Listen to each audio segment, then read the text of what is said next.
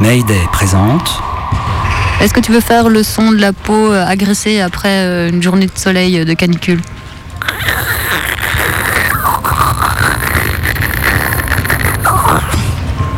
C'est le son que tu observes au microscope.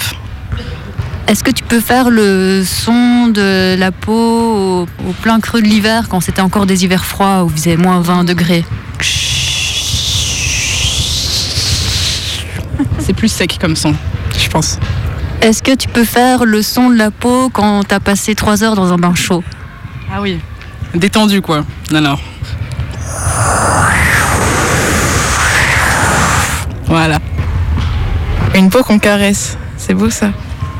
Alors, on va faire une peau lisse avec une main qui est un peu, euh, un peu sèche, un peu des, comment ça s'appelle? Des cales, c'est comme ça? Voilà.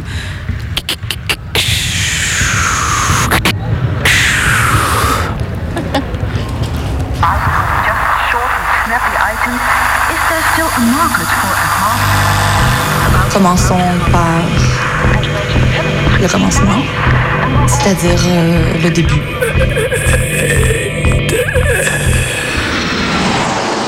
Mesdames, Messieurs, votre attention s'il vous plaît.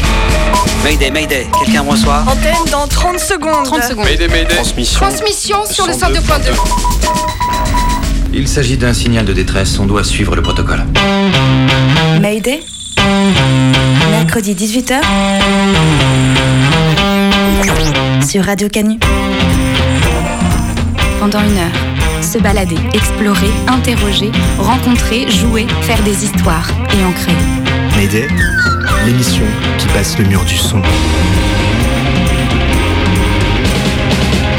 Saison 3. 3. Allez, c'est parti, je fais d'abord un petit point.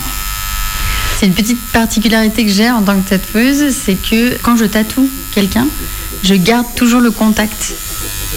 Elle est élastique, elle s'étire quand notre corps grandit et grossit. Elle est fine et ne pèse qu'à peine 4 kilos chez la plupart des adultes. Elle brûle, devient bleue, s'entaille, se griffe et une fois coupée, laisse des cicatrices. Elle rougit, se ride, se farde, se poudre et se laisse facilement parasiter. Le vitiligo la dépigmente, la mélanine la colore. Elle est politique. Elle est ce voile entre moi et les autres, ce mince espace sensible qui me présente au monde. Alors, pendant une heure, Mayday se met à fleur de peau. Je crois que j'ai toujours trouvé euh, la peau fascinante par rapport au fait que c'est un peu l'interface entre euh, l'intérieur et l'extérieur. Noir et blanc. C'est bizarre quand même. Ça n'a rien à voir avec l'homme. Le guérisseur nous a dit, vous dites pas que vous venez me voir, mais vous suivez le protocole. En négatif, noir et blanc. Le noir, c'est vrai que ça sera noir, mais on, a l'impression que c'est du gris en fait. Donc c'est pas pareil. Les lumières étaient très tamisées et simplement il marmonnait et il te passait les mains euh, de la tête jusqu'aux pieds. C'est une expérience cutanée où effectivement il y a la notion de douleur. Donc le pied euh, recroquevillé et la peau à vif. La peau elle est comme une matière à, graver euh, du coup qui va être particulière euh, pour chaque être vivant.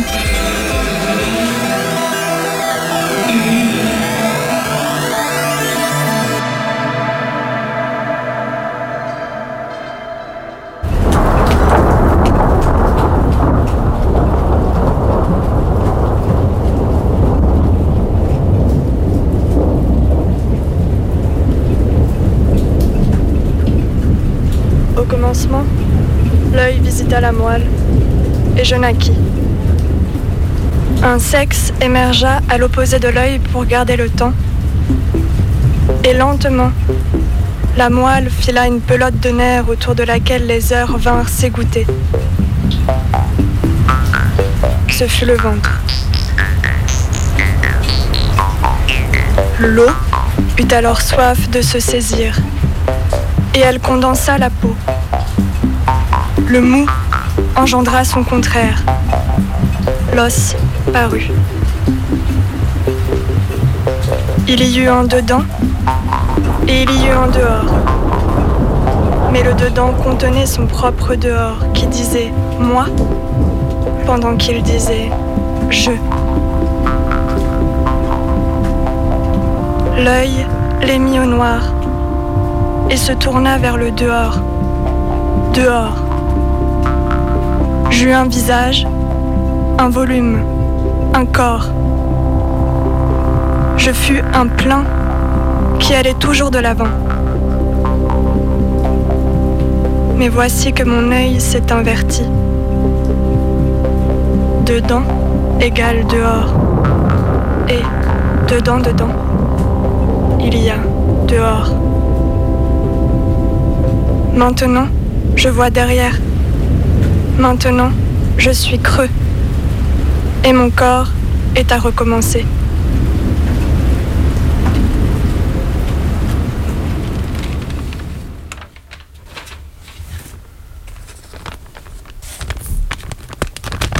Du coup, je t'interviewe parce qu'on fait une émission sur la peau.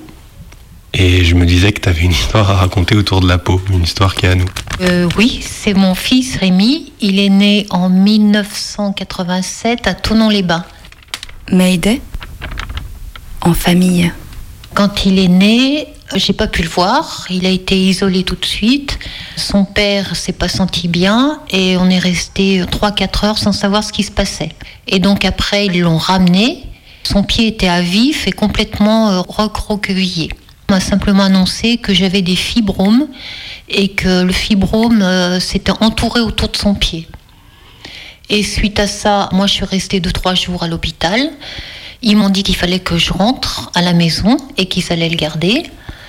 Et au bout de 2-3 jours, je me suis aperçue qu'il avait des boutons partout. Et j'ai pensé à la gangrène et effectivement, il y avait un début de gangrène. Mais eux s'en étaient pas aperçus tout de suite. Donc après, il a été isolé.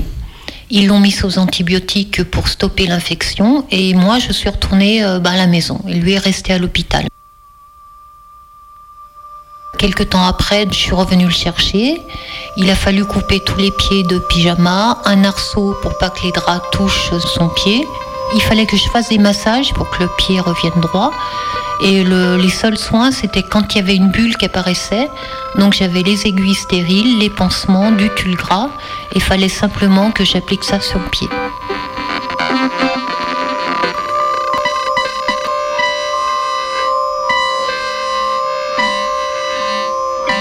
Donc au début, quand je suis rentrée de l'hôpital, c'était sur le pied. Après, j'ai commencé à paniquer parce qu'il a eu des bulles dans la bouche, des bulles sur la main. Donc je m'en suis aperçue au moment de donner le biberon.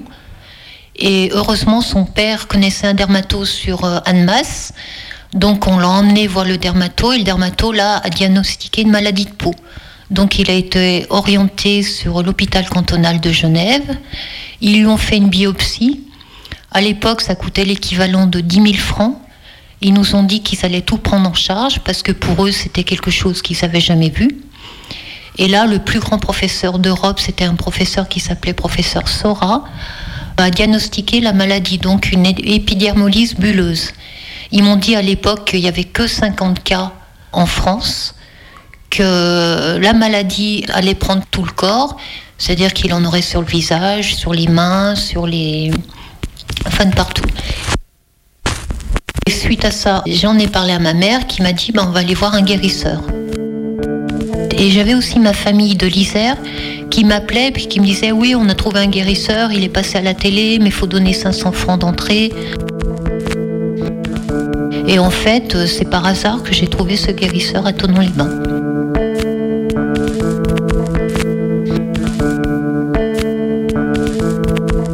J'ai amené Rémi, ben, Rémi était petit, il était né au mois d'août, ça devait être à peu près au mois de septembre.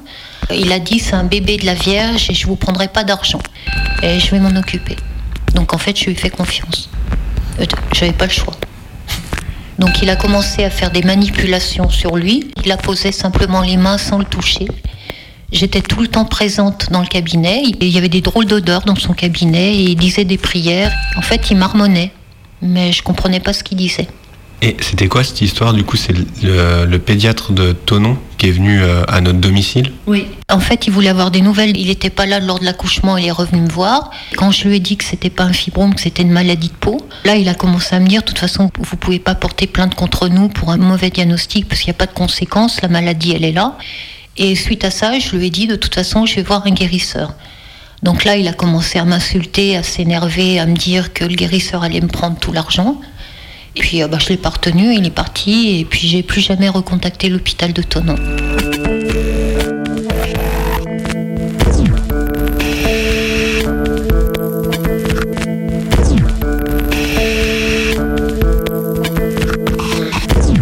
On a continué à aller à l'hôpital cantonal de Genève et là, ils m'ont dit qu'ils allaient fabriquer une crème.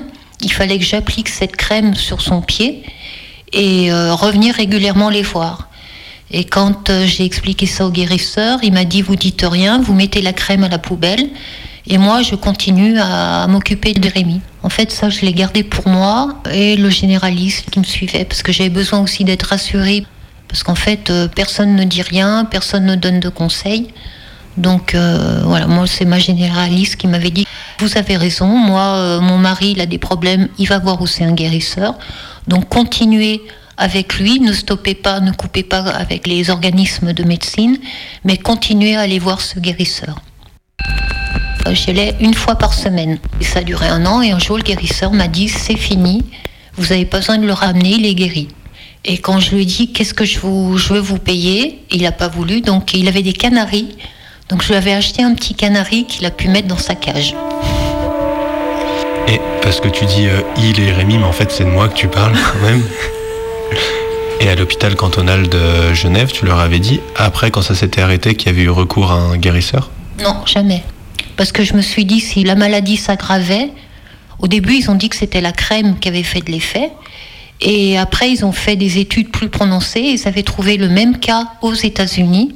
Et là, ils ont diagnostiqué une épidermolyse bulleuse mosaïque. C'est moins pire que ce que ça aurait pu être.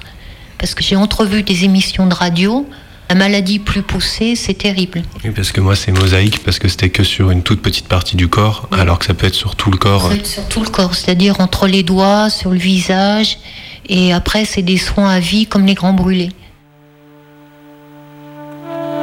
Sur euh, notre entourage proche à l'époque, c'était quoi les réactions euh? Euh, Mon père, bah, quand t'es né, il n'a pas voulu venir te voir. Parce que je pense que pour lui, c'était trop insupportable.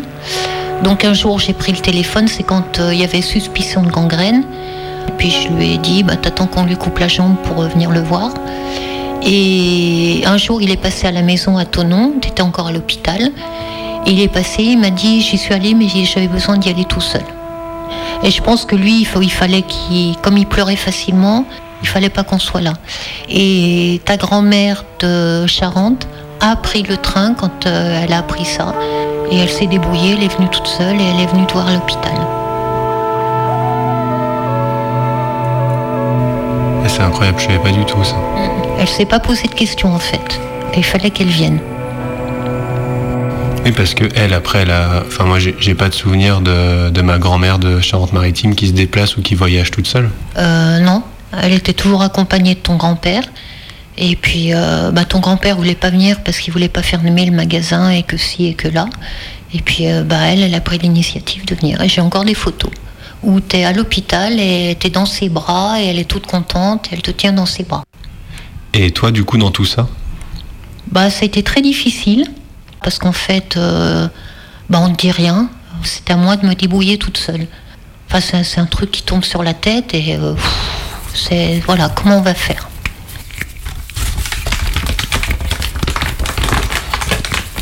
Quand j'étais enceinte de ma fille, je suis allée voir une généticienne sur Annecy qui m'a dit qu'il n'y avait pas beaucoup de risques que le bébé ait cette maladie puisque c'était pas le même père. Par contre, Rémi a été diagnostiqué de Tchernobyl. C'est que moi, ils, ils m'ont diagnostiqué Tchernobyl à ce moment-là, quand t'es allé à Annecy.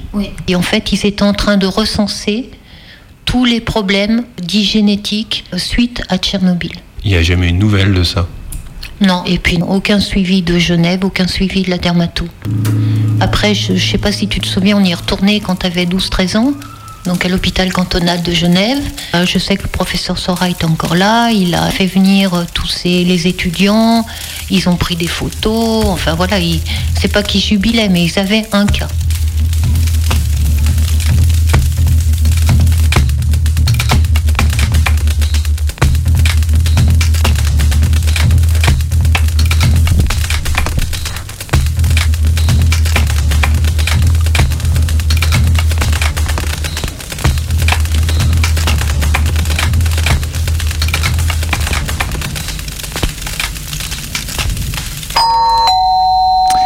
Bonjour madame. Bonjour monsieur. Il vous fallait Je venais voir si vous aviez de la pommade pour soigner les mucoses. Pardon je, je disais, je voulais savoir si vous avez de la pommade pour soigner les mucoses. Ah, mais je ne vous entends pas là. Enfin, en plus avec son masque, vous ne pouvez pas parler plus clairement J'ai des mycoses sous les pieds, les couilles, les aisselles partout. T'aurais pas de la pommade, bordel? Non mais, mais vous croyez où là? Mais il est cinglé celui-là, hein? Oui, madame, il vous fallait. Une baguette pas trop cuite, s'il vous plaît.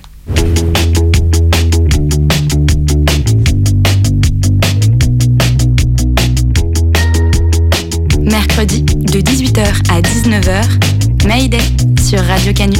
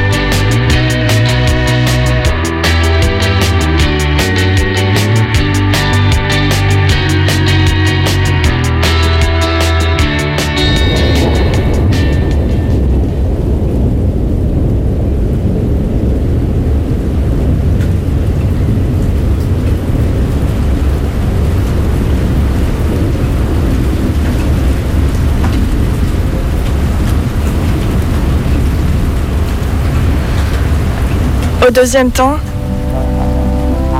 le corps fut la peau et la peau fut l'homme. On l'a tant caché. Elle fut le secret de chaque personne. Quiconque montrait sa peau était aussitôt écorché.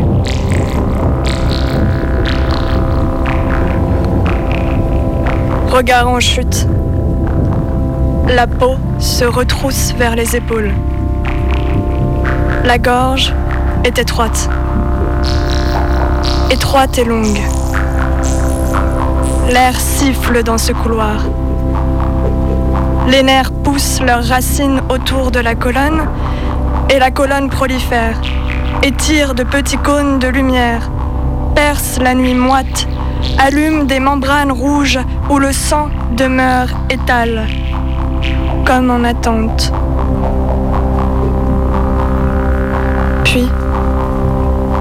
Lentement, tout s'efface, comme gommé de part en dessous.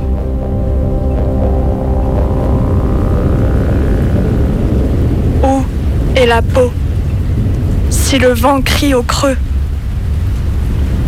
De sa peau à ses os s'étend parfois une distance désertique. Alors, l'écorché regarde son squelette et dit Qui est-ce? Bon. Alors, on est en 1904. L'État décide de les enfermer. Voilà. La police les arrête partout et les met dans cette île de Spinalonga, là, juste à côté de la crête, pour qu'ils y finissent leur jour. Isolés. Dangereux pour la société. Bon. Ils s'installent là. Et ils s'organisent une vie. Même dans ces conditions. Même quand tu sais exactement pourquoi tu es là. Pour crever. Tu as envie de t'organiser. Et ça dure 50 ans. 50 ans d'enfermement sur cette île. Quand est-ce que tu deviens lépreux Quand tu attrapes la maladie Non. Plutôt quand ça commence à se voir. Alors imagine, quand ça commence à se voir, on te dénonce. C'est deux flics qui viennent te prendre. Deux flics avec des menottes quand ça commence à se voir et on te met ici pour toujours, au bagne. Pour... Pourquoi? Pour que tu ne contamines pas? Est-ce que tu crois que la mort c'est contagieux quand ça commence à se voir? Pourquoi aller chercher des lépreux? Pour parler de qui? La peau, on ne sait pas exactement quand ça commence, ni quand ça finit. Est-ce que ça n'existe qu'au sortir du ventre, quand justement ça commence à se voir? Qu'à ce premier moment où elle se met entre soi et le monde? La peau apparaît alors et bâtit sans le savoir une identité qui lui échappe. Une identité cutanée, interprétée, jugée, contrôlée, déformée, tyrannisée. Une surface tendue entre le désir et le réel, le vivant et la mort. Une membrane politique. Elle est marquée des pressions sur sa couleur, son odeur, sa douceur, sur ses poils et ses rides, sur ses boutons, ses éruptions, ses aspérités et ses plaies. J'ai sué de peur et rougi de honte, peau opprimée. Au nom de la santé, de la beauté, de l'esthétique, de l'érotique, au nom de la distinction, de la perfection, au nom de la domination. Cette membrane est rendue politique. Tout s'y projette. Dans les bleus des coups, les cicatrices des scalpels, les brûlures des lasers et des tasers, s'y révèle l'inégalité, l'injustice, l'arbitraire, la rupture entre les êtres, la peur de la dégénérescence, la guerre des dominants, l'ordre terrorisant, l'autoritarisme de l'homme blanc. Deux mètres carrés d'épiderme sur lesquels se joue l'histoire. Deux mètres carrés d'épiderme pour résister, pour s'opposer à l'idée d'un modèle fait de pouvoir et de fric. Nous ne craignons pas la mort, ni les marques du temps. Nous ne maquillons pas ce que nous sommes. Nous ne violons pas cette peau qui est la nôtre. Et cette peau, vous ne l'aurez pas.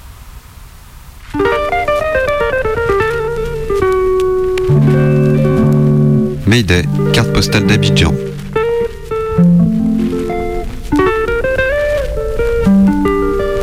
C'est commando Sissi. Bonne arrivée à Babi, ici c'est à Bobo.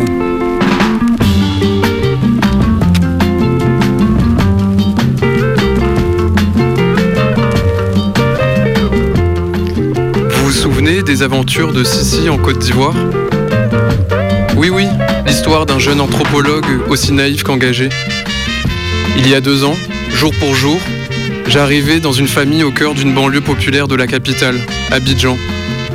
En cherchant à promouvoir des pratiques de justice en marge du système pénal, oui oui, j'allais à la même occasion faire l'expérience de ma blanchité, autrement qu'en lisant des articles scientifiques.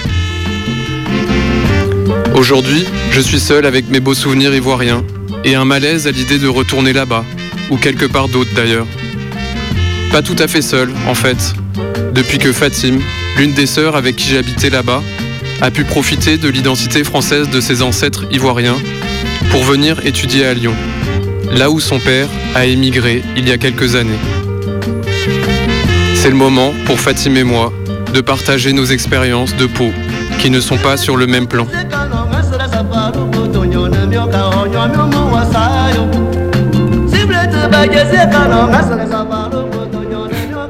La première fois que moi je t'avais vu, j'étais impressionnée en fait. Non seulement tu étais grand et en plus tu étais blanc. Donc ça faisait un peu bizarre puisque on n'avait jamais eu quelqu'un comme ça à la maison. Voilà, quand ça m'a pas plus dérangé que ça. T'es blanc, t'es noir, c'est c'est pareil quoi. Qu'est-ce qui a fait que euh, ça devienne euh, pas impressionnant Bah déjà on était dans la même maison, il fallait partager des trucs, il fallait se, rendre service et tout ça, donc c'est passé crème. et quand t'es allé en Côte d'Ivoire, comment tu t'es senti blanc au milieu des noirs? Bah, C'était assez difficile, mais pas au début en fait. Le, le premier mois, tout s'est très bien passé. Je me sentais très bien accueilli. C'est un peu plus tard, quand euh, j'ai commencé à m'installer, à pouvoir prendre du recul sur ce qui se passait, que c'était plus difficile. D'un côté parce que les gens dans la rue, ils continuaient à m'appeler le blanc, le blanc, le blanc, et que je comprenais pas, et que ça m'énervait. Et en fait, c'était ça qui était difficile, ça me renvoyait à un statut de privilégié qui était euh, très désagréable pour moi, et que je cherchais aussi à combattre, en ayant des bonnes relations avec tout le monde, en aidant des gens si je pouvais. Et t'as pas eu trop de mal à t'intégrer et tout ça Ça va, non? Bah ça c'est à toi de me dire peut-être. euh, Franchement, t'avais pas de mal à aller vers les autres en fait. Donc, ça fait que... Et les, les gens, ils aimaient bien s'approcher de toi et tout. Donc du coup, t'étais avec tout le monde, parce que tout le monde. Hein. Bah, c'est vrai que c'était peut-être parce que je suis euh, sociable, que j'aime bien rencontrer tout le monde, mais c'est aussi, je pense, du fait de ma couleur de peau. Parce que j'étais le seul blanc au milieu des noirs, et du coup, c'est comme un passeport. J'avais une carte d'identité euh, collée sur toute ma peau. Tu penses pas? Ouais, c'est possible, ouais. Je me rappelle une fois, on était, ensemble, je crois, on partait acheter un truc. Et il y avait des- il y avait des garçons qui ont dit, il a dit, t'es avec notre soeur. Et les gens, ils ont, ils ont commencé à parler et tout. Et toi, tu leur as dit, non, mais c'est pas ta soeur. Je m'en foutais. Tu penses que ça avait quel effet sur euh, les autres? Déjà, vu que toi, t'es blanc et au milieu des noirs, les noirs, déjà, ils, ils ont une pensée, je crois, de supériorité, en fait. Ils vont se dire que comme il est blanc, peut-être qu'il est supérieur à nous et tout ça. Et souvent aussi, les gens vont se dire que moi, je sors avec toi, en fait, parce que t'es blanc. Je te préfère à eux, en fait. Et du coup, aujourd'hui, tu me vois au milieu des blancs. Qu'est-ce que ça change? Qu'est-ce que ça te fait? Bah, déjà, ça change rien parce que, comme je te connaissais déjà avant, donc, euh, au contraire, mais ça fait plaisir de te rencontrer ici et tout. T'as pas l'impression que moi je suis avec mes frères et mes sœurs, comme toi t'étais avec tes frères et tes sœurs dans la rue, soi-disant? Non, pas du tout. Et toi, comment tu te sens? Blanc au milieu des blancs. Je me sens à l'aise. Et en même temps, je sais que euh, j'ai un statut de privilégié en tant que blanc. Donc j'ai pas à m'en vouloir ou à culpabiliser de ça. Mais en même temps, c'est quand même une sorte de devoir d'être attentif au rapport de domination que je peux installer. Et c'est à moi de faire attention, de laisser la place tout entière à d'autres personnes qui sont en, situation de, de domination ou de minorité. Et ça, je le fais, j'essaye de le faire euh, bah, en donnant la parole aux autres, ou bien en me mettant en retrait quand euh, la place doit être prise par d'autres personnes. Et aussi en essayant de, supporter et d'accompagner euh, des luttes anti-racisme qui sont faites par les personnes racisées euh, elles-mêmes, parce qu'elles sont plus légitimes à parler et à faire euh, ça. Comment tu te sentais quand tu étais à Bobo? Est-ce que c'était différent de, de la façon dont tu te sens ici? Maintenant, c'est c'est- carrément différent, quoi. On va dire, c'est opposé en fait. Parce que là-bas, fran- franchement, il y a des trucs, je me rendais pas forcément compte, quoi. Déjà d'être noir avec les noirs là-bas, tu vois, c'était pas un truc ok, je pensais en fait, j'ai jamais pensé à la couleur de peau et tout ça. Franchement, la, la, vie là-bas était, était normale, tranquille et tout. Mais non, arriver ici, c'était un peu difficile pour moi. Comment je suis arrivée ici, tu vois, dans les débuts, franchement, j'avais un peu de mal et tout ça avec, avec le monde et tout ça. Donc, ça fait que j'avais un peu peur de sortir, en fait, tu vois. Je crois là-bas, c'était plus facile de se faire des amis et tout, tu vois. Bah, je crois que vu qu'ici, les gens sont un peu, distants, un peu réservés et tout, tu vois, c'est un peu difficile d'approcher les gens en fait. Parce que moi, moi, déjà, je, je suis pas, on va dire, je suis un peu réservée, calme, tout ça et tout. Mais facilement, j'a- j'arrivais à avoir des amis, à parler aux gens. Mais ici, c'est un peu compliqué pour moi. Et- maintenant? Bah maintenant, ça va, hein, tranquille. Ça va. À quel moment tu t'es rendu compte que t'étais noir de peau? Ici? Bah, C'est ici que je me suis rendu compte que j'étais noire en fait. Bon, je sais que je suis noire, ça je sais. Mais j'ai pris conscience ici, on va dire. Et là-bas, euh, quelle conscience tu avais de ta, de ta couleur de peau ou de ton apparence? Je faisais pas attention. Bah, vu que là-bas tout le monde est. On a la même couleur de peau et tout, donc euh, voilà quoi. Mais vous parliez pas de, de problèmes de racisme avec des amis ou avec de la famille? Non, pas du tout. Et du racisme contre les blancs? Ou contre les asiatiques ou contre les libanais? Euh, non. En fait, les, les noirs, je, je sais pas, hein, même si il n'est pas forcément, on va dire, français ou je sais pas, mais qu'il a la couleur blanche, en fait, le gars, il se sent un peu inférieur à lui, tu vois. Donc ça fait que le gars, même s'il il est pas en règle ou il fait n'importe quoi, les gars, ils vont rien dire, en fait. Et tu penses que ça vient d'où ce sentiment d'infériorité? Peut-être euh, ça vient de la colonisation et tout ça, je crois. hein. Maintenant, je, je crois que maintenant tout le monde se, se met au même niveau en fait. Tout le monde est pareil et tout, peu importe ta couleur. Avec la nouvelle génération en fait. Toi, comment tu décrirais ta couleur de peau? Ben moi je suis noire. tout simplement quoi. Chez nous, il y a- il y, a des personnes qui, qui ont la peau claire. Claire, bon, pas trop noire quoi, tu vois. Il y en a aussi qui sont un peu, on va dire, bronzés et tout. Et moi, je suis très blanc. Je bronze pas trop. Il y en a, ils pensent que je viens du nord de l'Europe, euh, de l'Allemagne, de la Scandinavie, tellement je suis blanc. Déjà, tous les, on va dire, tous les, vous êtes tous blancs en fait. Même s'il il vient de, de France, Espagne, je sais pas, je sais pas quoi. Non, moi déjà, moi je vous vois comme des blancs en fait. Vous tous, donc je sais pas. Bah, c'est pareil, les blancs, ils confondent tous les noirs en disant qu'ils viennent du même endroit de, du grand pays qu'est l'Afrique, euh, le continent étranger, sombre, lointain. Ouais, justement, pour les blancs, tous les noirs, ils, sont ils viennent de l'Afrique en fait. Ça, ça n'a rien à voir. C'est juste un continent, c'est comme l'Europe en fait. Il y a plusieurs pays et chaque pays a ses cultures, ses traditions et tout.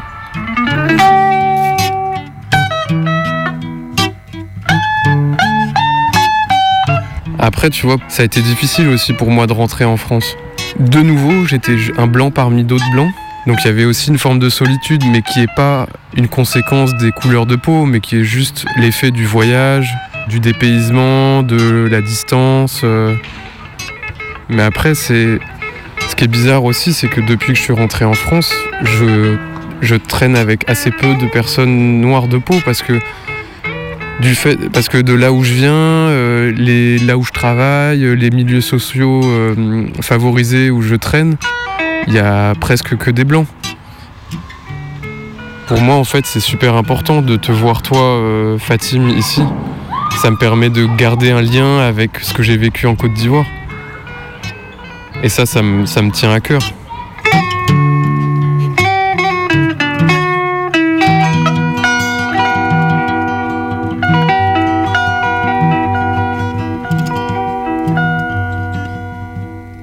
Salut Maïdé. Alors moi sur les histoires de peau, j'ai pas grand-chose à dire. Par contre, il y a quelques jours, j'ai croisé ma petite sœur au centre-ville et j'en ai profité pour lui demander de clarifier une notion qui m'intriguait.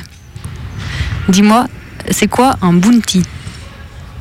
Un bounty, de base, c'est euh, une personne noire qui est euh, considérée comme ayant un comportement blanc. Du coup, beaucoup de questions se posent sur qu'est-ce qu'un comportement de blanc et euh, pourquoi est-ce qu'un noir devrait se comporter d'une certaine façon. C'est donc une appellation euh, extrêmement problématique. Est-ce que toi, on t'a déjà appelé Bounty Bien entendu. à maintes et maintes reprises, on va traiter de Bounty. Premièrement parce que je suis métisse et que quoi qu'il arrive, euh, je suis traitée de blanche par les noirs. Et ensuite parce que euh, quand tu aimes certaines activités ou certains types de musique ou autres, on va te traiter de Bounty. Quelles activités et quelle musique par exemple? Tout ce qui est lié, on va dire, à des musiques blanches, entre très grands guillemets, le rock, qui est réellement une musique qui vient de- des Afro-Américains, mais c'est un autre sujet. L'électro, qui est aussi de la musique venant des Afro-Américains, mais c'est à nouveau un autre sujet. Et les goûts euh, de films, par exemple. Il y a des goûts de films blancs. Ouais, apparemment. Dans euh, l'inconscient de certaines personnes. Tout ce qui est pas assez urbain, urbain à nouveau entre guillemets, qui est aussi un mot euh, un peu détaillé, est donc considéré comme euh, blanc. Et donc, si tu écoutes ce genre de choses, si tu regardes ce genre de choses, tu es une bounty. Si tu as une trop bonne éloquence aussi, une bounty. Ce qui est euh, très péjoratif pour euh, l'esprit des personnes euh, racisées et très colonisées aussi, malheureusement. Moi, je comprends pas ce que ça veut dire, euh, ce qui est urbain. Urbain, c'est le terme qui est utilisé pour désigner les arts qui sont faits par les personnes racisées. Tout ce qui est le milieu hip-hop en général, c'est les milieux urbains. Sauf quand c'est des blancs qui le font, c'est un peu moins urbain. Là, c'est c'est du rap conscient, par exemple. C'est autre chose. C'est récompensé. Est-ce que par exemple, moi j'ai un risque qu'on m'appelle Bounty un jour? Non, pas du tout. Pourquoi? Alors, euh, du coup, le principe du bounty, c'est d'être noir à l'extérieur et blanc à l'intérieur. Donc, il te manque euh, l'apparence euh, noire à l'extérieur. Donc Bounty c'est une insulte, on est d'accord, mais est-ce que c'est arrivé que euh, ce soit utilisé autrement que comme une insulte? Est-ce que par exemple, euh, entre copains, ça arrive que vous vous traitiez de Bounty? Alors, euh, dans mon groupe d'amis, non. Mais je sais qu'il y a des gens qui sont très heureux de- d'être des bounty. Mais qui, du coup, ont eux-mêmes un problème avec leur propre couleur de peau. Et c'est à nouveau un autre débat. C'est souvent des métis d'ailleurs, qui se traitent eux-mêmes de bounty. Mais c'est pas comme une espèce de retour du stigmate? Ben, pas vraiment, parce que c'est pas vraiment une insulte qui peut être réappropriée, j'ai l'impression. C'est juste problématique dans tous les sens du terme. Il n'y a pas vraiment une façon de se réapproprier ça, parce qu'il n'y a pas vraiment de façon blanche d'agir. À part si tu as une mentalité blanche, mais dans le sens euh, sociétal. Ça serait autre chose. Comment expliquer ça? Pas blanc de couleur, mais plutôt blanc dans la façon de penser euh, le blanc social? Je sais pas comment expliquer ça. Faut demander à papa. Faut qu'on demande à un blanc, c'est ça? Non. Mais c'est dans le sens, euh, la façon de penser qui est plus euh, privilégiée et plus coloniale euh, blanche. Moi, ça, je considère que c'est des gens qui ont une mentalité blanche.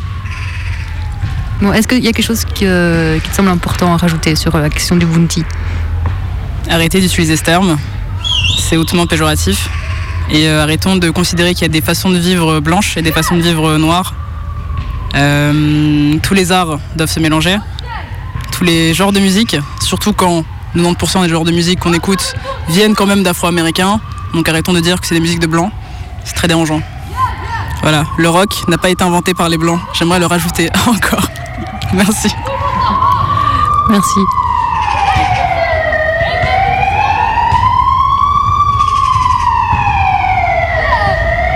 J'ai 365 cicatrices et sur ma peau, ma couleur a connu tous les hommes qui lui ont dit qu'elle était dévastatrice et qu'elle reste l'opposé du beau, complice du vice sous toutes ses formes. C'était écrit comme ces stupides règles et ces cons comme ces nègres, cupides qui ont vendu les leurs dans les pleurs et les cris, étouffés par les traits espiègles, comme si l'espèce bipède écoutait son cœur. J'ai pleuré, rarement ri, comme à cette connerie d'abolition et à leurs 150 ans, ils peuvent se le foutre dans le fion. Ils étaient fiers enrôlés tirailleurs. Et en fin de guerre, t'as su comment leur dire d'aller se faire voir ailleurs. Et qui on appelle pour les excréments Des travailleurs déracinés, laissant femmes et enfants. Et ces traditions qu'ils sauvegardent. En y repensant, j'ai de la peine pour ces noirs teints en blond pour faire blanc. S'ils savaient que pour être libre, fallait courir. Ne pas se faire couper les jambes par celui qui veut tout asservir. Y a des chaînes qui nous maintiennent au bas de l'échelle. Et pour que ça change, faudra attendre que la banquise dégèle. Regarde l'Afrique et les Antilles, l'Inde et les autres îles. Regarde les traces de l'homme blanc qui traumatisent nos esprits. Non pas à vie, mais pour des générations. J'ai mon avis sur les suites des colonisations. Critique sur la façon dont on m'oblige à penser. Mais qu'est-ce que t'en sais? J'ai pas eu le choix de vivre comme un Français. Un Français FABA, une monnaie forte qu'on exporte en Outre-mer. Et dans les deux cas, c'est comme droguer nos terres. Ils ont enchaîné nos pères pour qui les regardent violer nos mères. Et merde, si aujourd'hui on en j'en subis les séquelles. Mais qu'est-ce que quelques années, environ 400 Et si la fin colle au début, ça finira dans un bain de sang. Parole de descendant de coupeurs de 4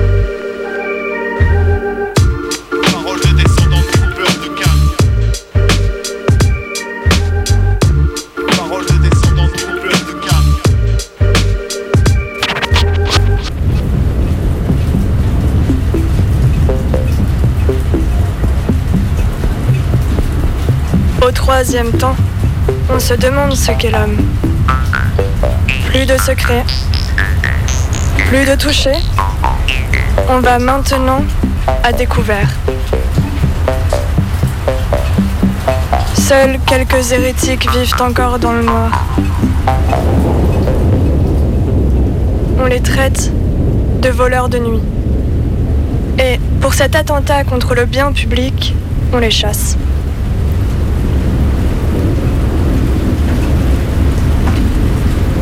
Ainsi, de trace en trace, aidant toujours son manque.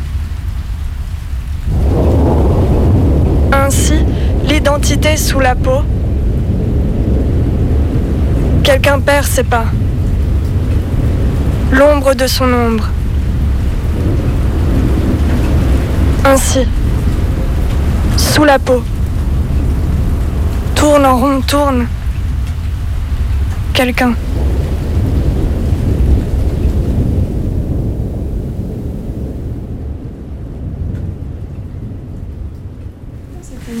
T'étais sur le dos ou t'étais sur le côté? Je crois que j'étais Un peu sur le côté Ouais, avec le bras en arrière. Le socle de la peau et du tissu se situe dans cet entre-deux riche et mystérieux qui sépare le caché et le visible, le dit et le non-dit, le masqué et le montré. Et les secrets sont là, en évidence, sur la surface profonde. Mayday. Reportage et tatouage à la sirène à deux têtes. J'aime bien cette euh, phrase, la surface profonde. Au micro, Edith Lake. Là, t'es assez stable ou tu, veux carrément, tu peux carrément te mettre sur la tranche si tu te sens plus à l'aise? À l'aiguille, Zoéline Patchouli.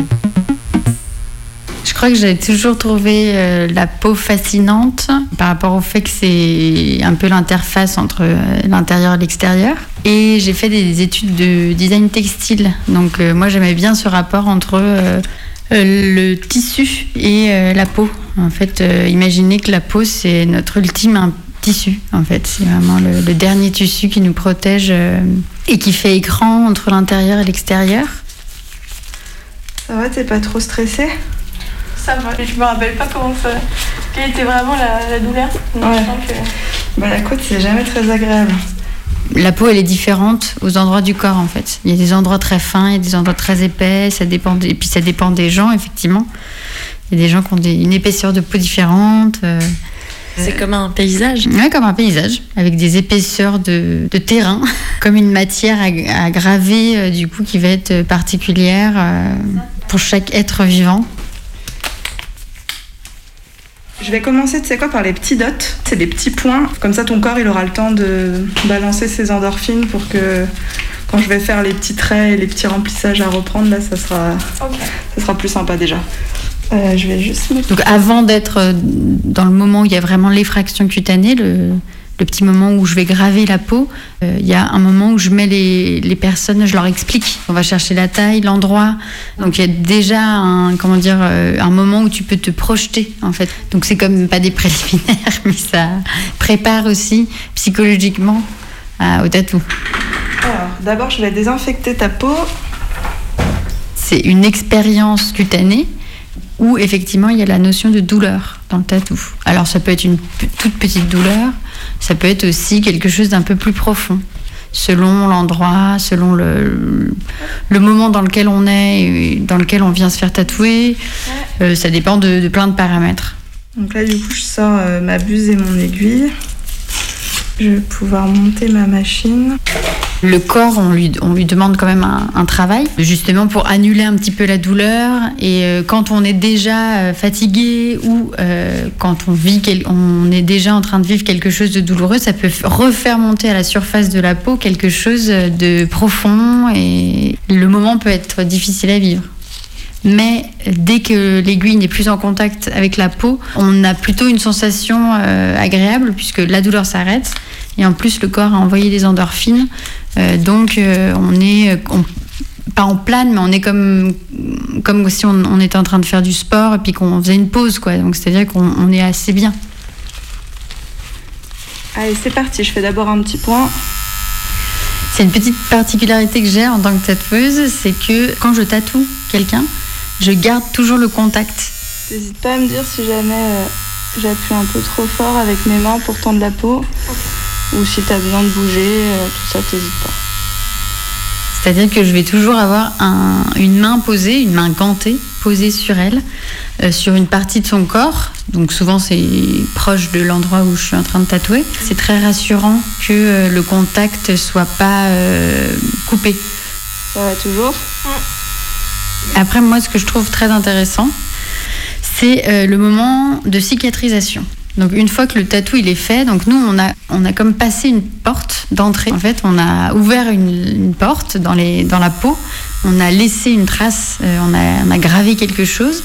Et puis après, la peau va faire un travail, elle va cicatriser par-dessus, elle va, elle va recréer une petite couche de peau euh, pour protéger euh, le tatouage des intempéries, des microbes, etc. Donc, et cette petite euh, couche euh, protectrice, elle se fait pendant deux semaines à peu près. Elle met deux semaines à se faire. Donc je trouve intéressant que la personne ait à prodiguer un soin pour que sa peau cicatrise. Voilà. Donc, je vais bien te nettoyer ton tatou et ça sera bon.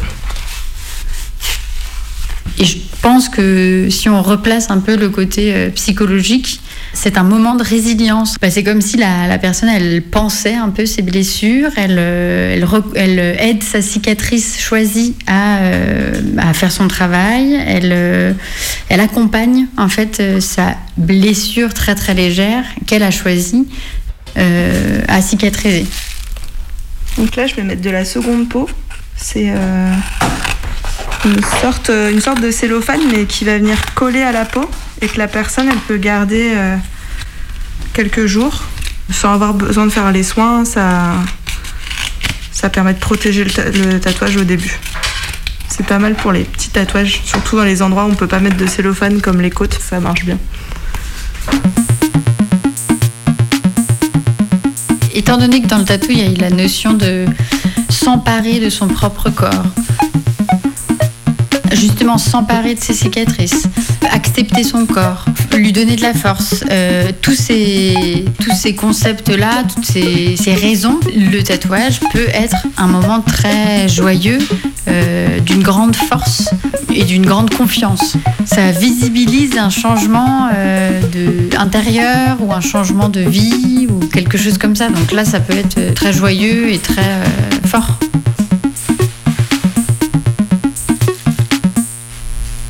Bah, merci beaucoup. merci à toi. Et puis, euh, prends bien soin de tes tatous. N'hésite pas à me tenir au courant si jamais Carrément. euh, il y a besoin d'autres choses. Et puis, Merci beaucoup. merci à toi. À bientôt. Ouais. Salut.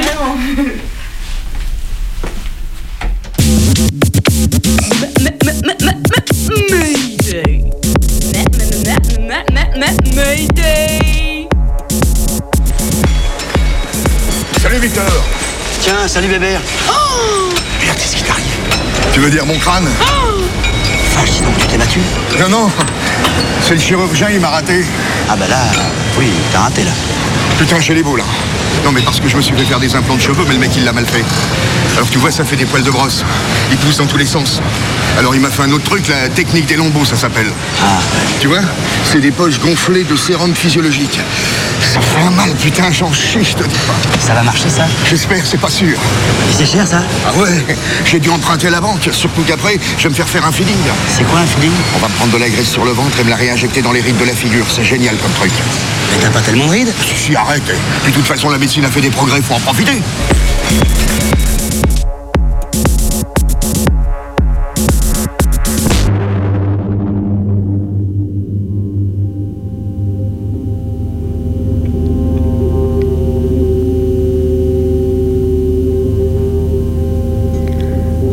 Voici la petite histoire d'Anna. Enfin, la petite histoire des crises d'eczéma d'Anna. Car Anna est autre chose qu'une crise d'eczéma. Mais à l'époque où se passe notre histoire, Anna reste encore convaincue que sa vie se résume à cela. Il faut dire qu'il est assez présent. Derrière les jambes, dans le creux des coudes, dans le cou, dans l'entièreté du dos et sur tout le visage. Surtout les paupières. Ses démangeaisons sont continues. Elles la réveillent la nuit, la laissant à bout de force. Elles sont continues mais peuvent augmenter en intensité dans certaines circonstances. Anna se sent allergique à la vie. Toute la vie. La fumée de cigarette, les animaux, l'alcool, la laine, le synthétique, le métal, l'eau, le savon, la peau des autres, la poussière, le chaud et le froid. Elle se sent allergique à elle-même, au sel de ses propres larmes, au sel de sa propre sueur, écorchée à vif. Quand on lui parle, elle n'écoute pas toujours. Elle pense surtout aux surfaces intéressantes autour d'elle sur lesquelles elle pourrait se gratter.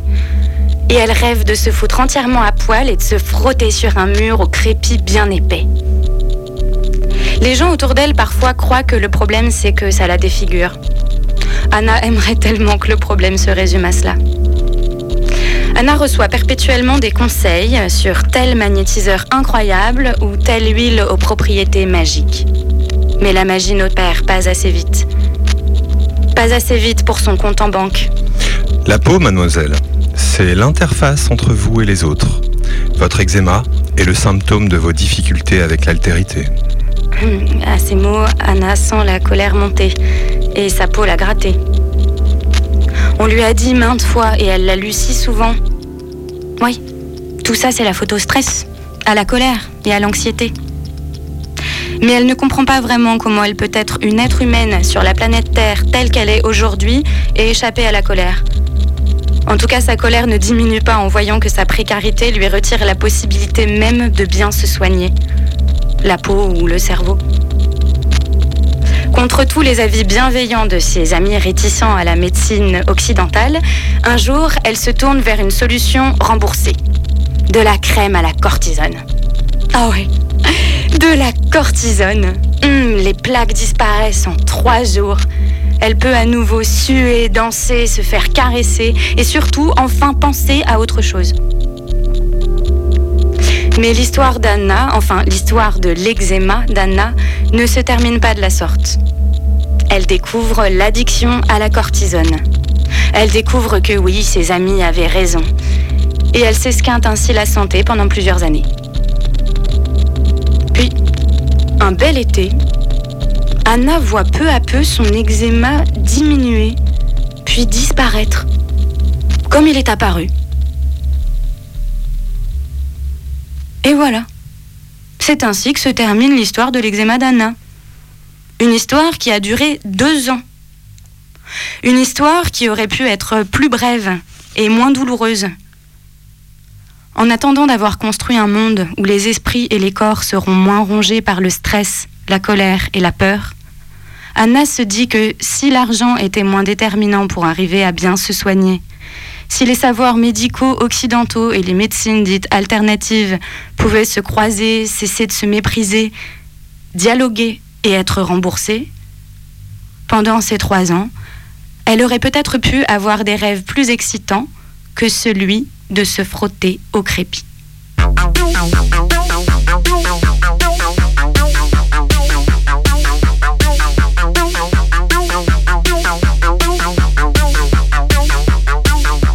D'ailleurs, vous savez que j'ai lu une étude qui dit qu'on se lave beaucoup trop.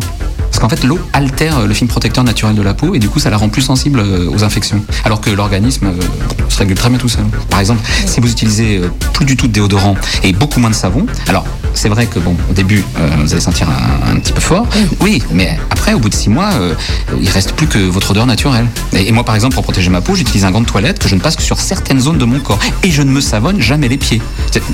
Et, et je vous garantis que, non mais que, je- que je sens jamais mauvais.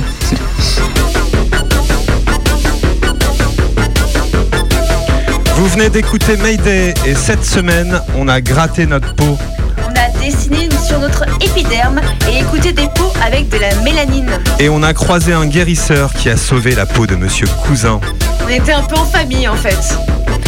Et tu as pu entendre des extraits de Bernard Noël et les plumes de Jojo et Namé. Et il y avait aussi des extraits de films La crise de Colin Serrault et Le ciel étoilé au-dessus de ma tête, d'Iliane Clipper. Et puis la musique qui vibrait sous ta peau, c'était La femme et la rumeur. Et là, maintenant, c'est la main. jamais percé par ton